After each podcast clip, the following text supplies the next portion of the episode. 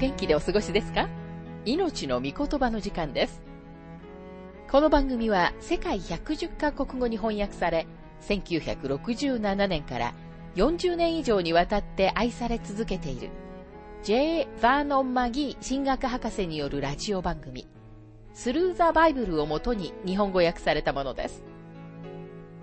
旧新約聖書66巻の学びからダニエル書の学びを続けてお送りしております。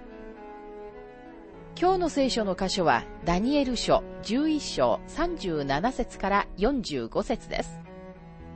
お話は、ラジオ牧師、福田博之さんです。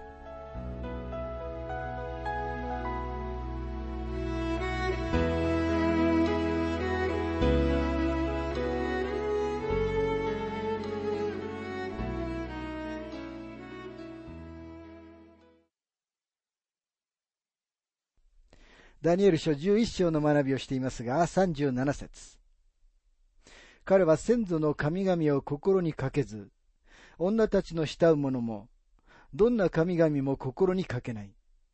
すべてに勝って自分を大きいものとするからだ。彼は先祖の神々を心にかけずと書かれていますが、これらの表現から反キリストはイスラエル人であるということが考えられてきました。でもこれはプロテスタントやローマカトリックや異教徒を指している可能性もあります。どこからこの人物が出てくるにしても、彼は先祖の神を心にかけることはしません。歴史の中にこの実例があります。今は消滅した組織、アメリカ無神論促進会の会長、スミスは、メソジストの牧師の息子であったし、あのスターリンは一時期進学校で学んでいたことがありました。前にも言いましたが、この反キリストの職務は、二人の人物がいないと成就できないと思います。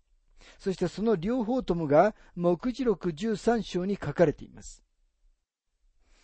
最初の人物は、ローマ帝国、おそらくはローマ帝国のギリシャの領域から出てくる政治的な支配者です。この人物は、イスラエル人である必要は全くありません。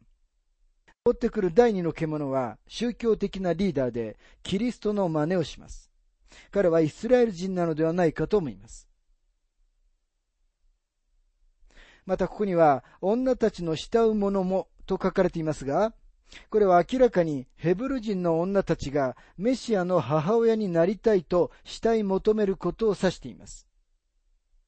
主イエス・キリストが全く拒絶されるだけでなく、主が敵になるのです。反キリストは神様とキリストに対する反乱を指揮します。詩編2編に次のように書かれてある通りです。詩編2編の2節から3節地の王たちは立ち構え、治める者たちは愛ともに集まり、主と主に油を注がれた者とに逆らう。さあ彼らの枷を打ち砕き、彼らの綱を解き捨てよ。どんな神々も心にかけないと書かれていますが、これはとても単純に、この人物が自分に対する礼拝以外には、すべての宗教と礼拝に反対することを意味しています。彼は普遍的宗教統一運動の信者であるだけでなく、その運動を促進するものでもあります。事実、彼こそが宗教の統一なのです。一つの世界のための一つの宗教が彼のモットーであり、彼がその宗教なんです。すべてに勝って自分を大きいものとするからだというのが、このわがままな王の特徴です。彼の野望のすべては自分を褒めそやすことです。大観難時代の最後の日々の恐ろしい描写は次のようなものです。目次録13章の15節から17節それからその獣の像に息を吹き込んで、獣の像が物を言うことさえもできるようにし、またその獣の像を拝まない者を皆殺させた。また小さいものにも大きいものにも富んでいる者にも、貧しい者にも、自由人にも、奴隷にも、すべての人々にその右の手か、その額かに刻印を受けさせた。またその刻印、すなわち、あの獣の名、またはその名の数字を持っている者以外は、誰も買うことも売ることもできないようにした。獣の刻印がなければレストランで食べることも飛行機や電車の切符を買うこともできなくなるのです。申し上げますが、これこそ徹底的な独裁です。ダニエル書11章の38節その代わりに彼は砦の神をあがめ、金銀、宝石、宝物で彼の先祖たちの知らなかった神をあがめる。砦の神と書かれていますが、誰かが書いているように、私たちは人間がますます力によって神を作り出している時代に生きているというのは本当です。しかしダニエルがここで言っているのはそういうことではありません。神に愛されている人、ダニエルとその予言という著書の中で、ニューエール博士は次のように述べています。私たちは異教の神話から古代小アジアの女神、キベレーも、ローマ神話の狩猟の女神、ダイアナも、何重にも積み重なった冠を頭に乗せ、いろいろな表され方をしているが、それは単純に櫓と十眼付きの胸壁などで防備するという考えを説明しているということを知っている。確かに博士の言うように、これらの古代小アジアの女神キベレも、ローマ神話の狩猟の女神ダイアナも、何重にも積み重なった冠と、この世の王国を表す、あらゆる種類の櫓を身につけています。反キリストはこの世の王国を持つ櫓の神を尊重します。櫓の神とは誰のことでしょうかキリストにこの世の王国を提供しようとしたのはサタンでした。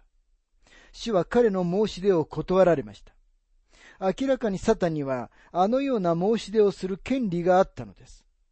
反キリストはその申し出を受け入れ、この世の独裁者になります。第二テサロニケ人への手紙2章4節と、目次録13章の4節には、反キリストが礼拝を受け入れ、その日には世界中がサタンを礼拝するようにさせることが書かれています。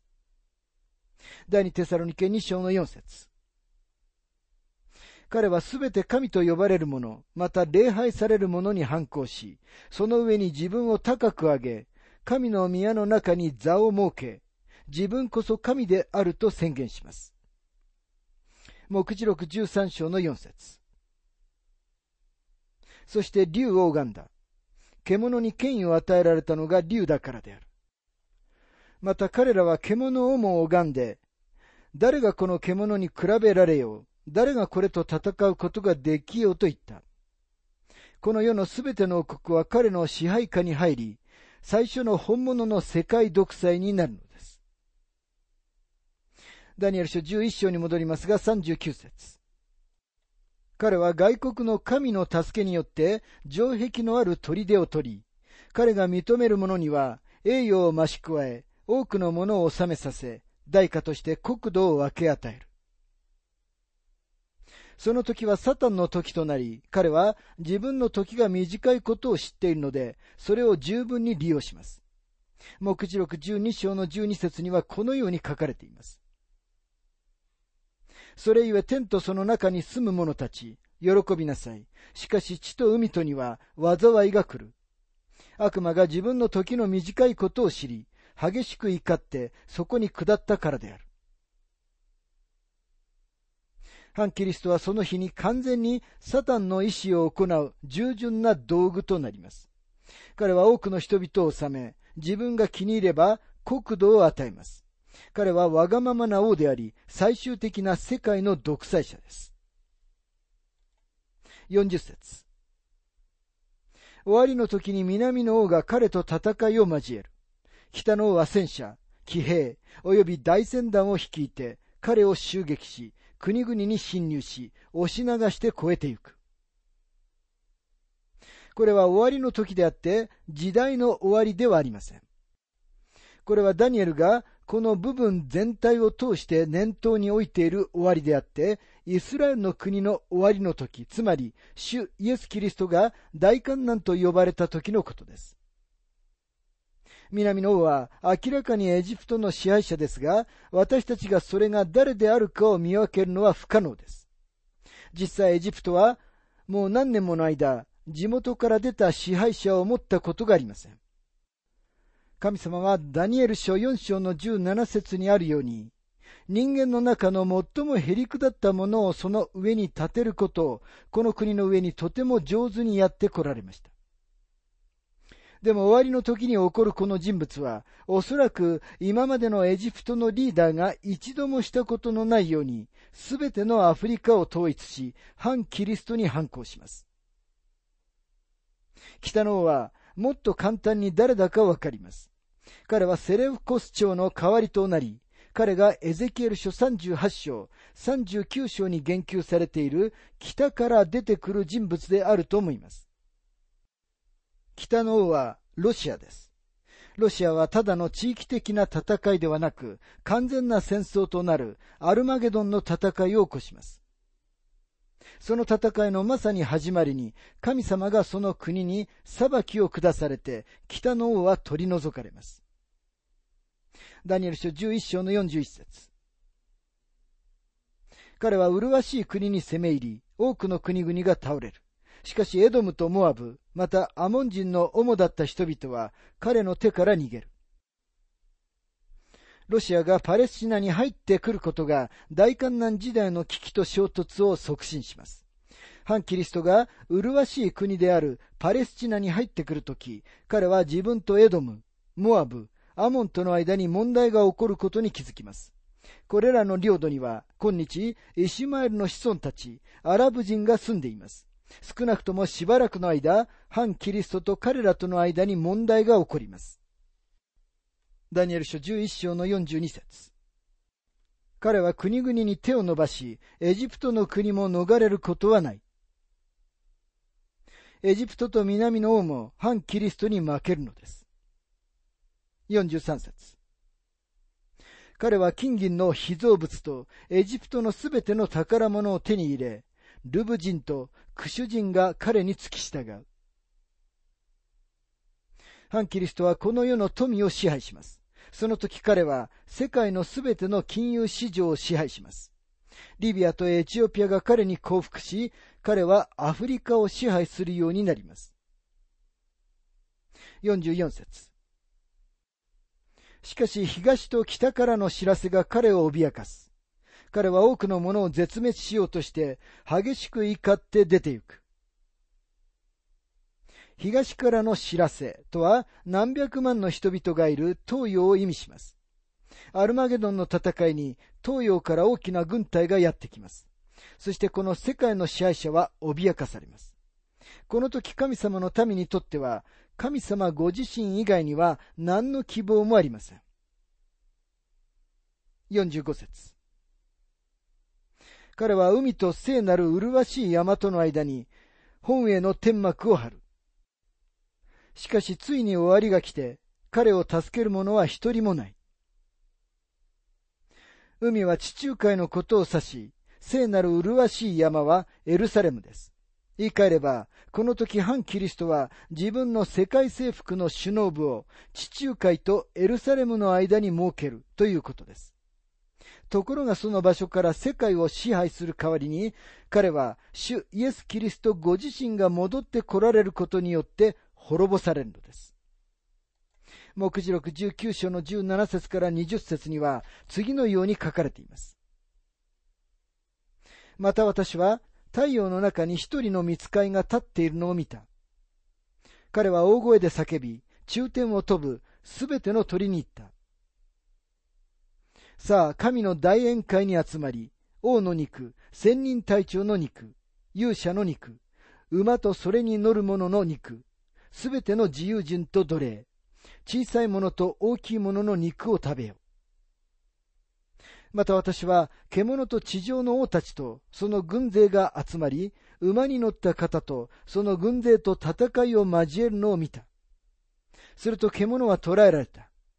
また獣の前で印を行い、それによって獣の刻印を受けた人々と、獣の図を拝む人々と惑わしたあの偽預言者も、彼と一緒に捕らえられた。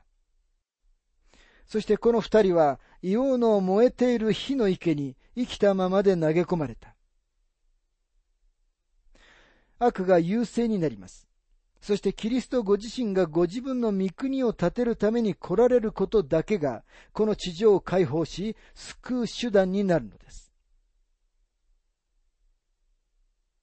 さて、ダニエル書12章の学びに入りますが、12章は10章で始まった幻を締めくくります。このすべては一つの幻であり、この幻に関するすべてのことがジグソーパズルのようにぴったりと当てはまらなければなりません。問題は一部の人たちはこの予言のここ、あそこをちょびっとかじって自分たちの良いように適用することです。私たちはこれが全部一つの幻であること、そしてこの幻に関して次のように言われていることを思い出す必要があります。ダニエル書10章の14節終わりの日にあなたの民に起こることを悟らせるために来たのだ。なおその日についての幻があるのだが、この説には特に三つの重要なことが書かれています。まず一番目は、あなたの民とは、この幻が、教会がこの地上から取り去られた後のイスラエルの国に関することであることを意味しています。二つ目は、これは終わりの日に起こることです。旧約聖書の終わりの日は、主イエスが大観難時代と呼ばれた新約聖書の終わりの日と同じです。この終わりの日は、ダニエルの70週目に相当します。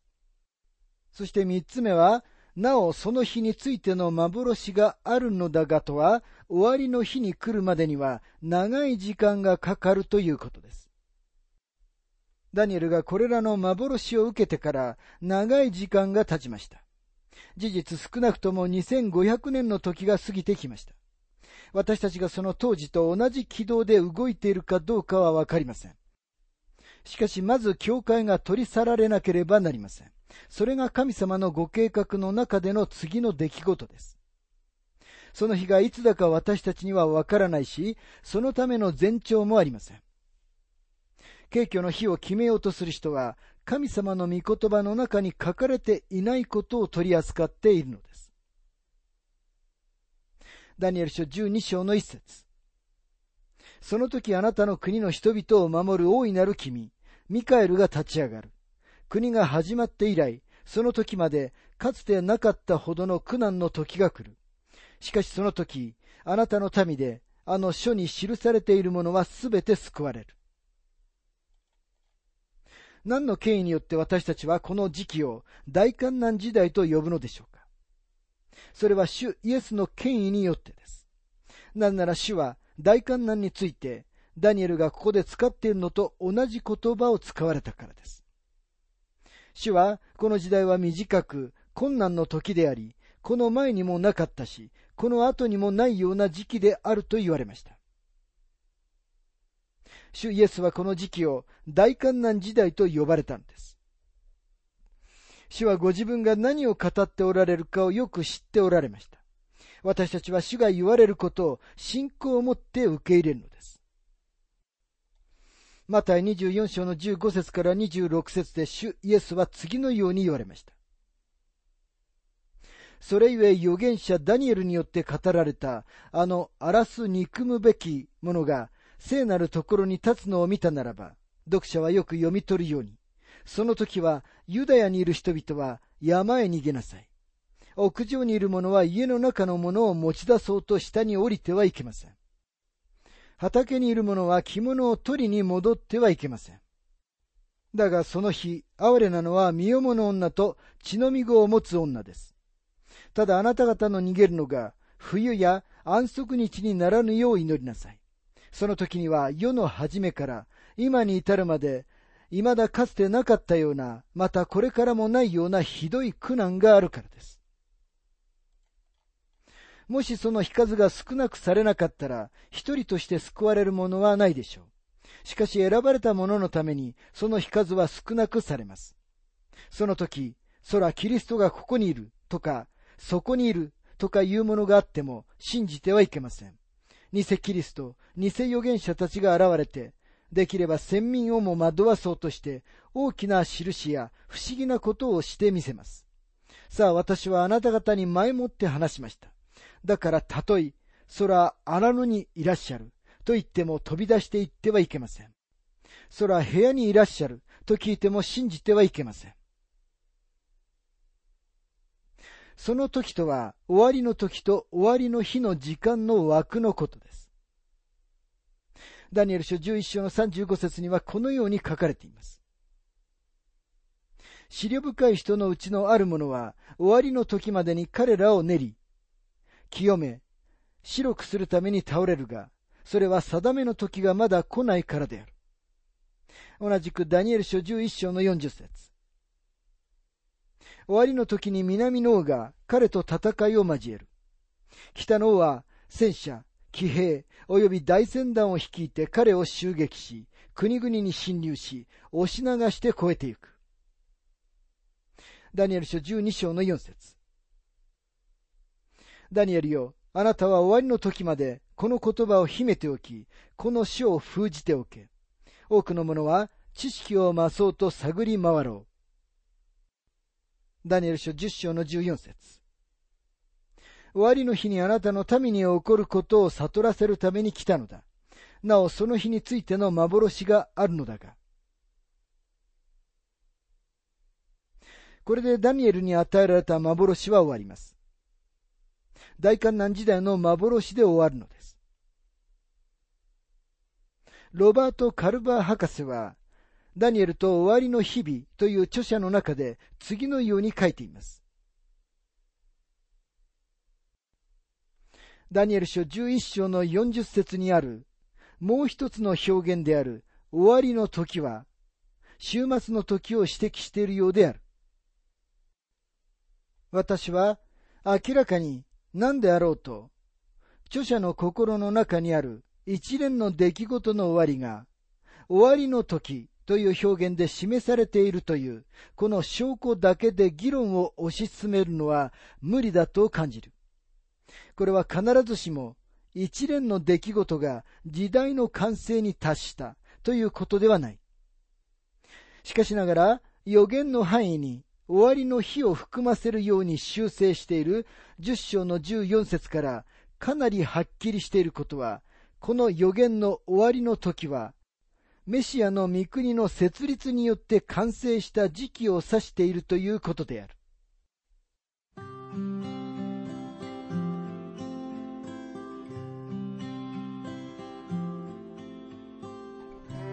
命の御言葉お楽しみいただけましたでしょうか？今回は思いのままに振る舞う罪の人というテーマでダニエル書11章37節から45節をお届けしました。お話はラジオ牧師福田博之さんでした。なお、番組ではあなたからのご意見、ご感想、また聖書に関するご質問をお待ちしております。お便りの宛先は、郵便番号592-8345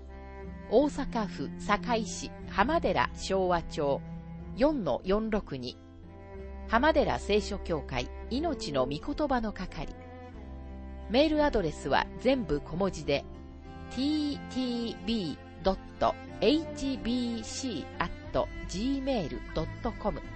または浜寺 at 浜寺バイブル .jp hamaderabible.jp です。どうぞお気軽にお便りをお寄せください。それでは次回までごきげんよう。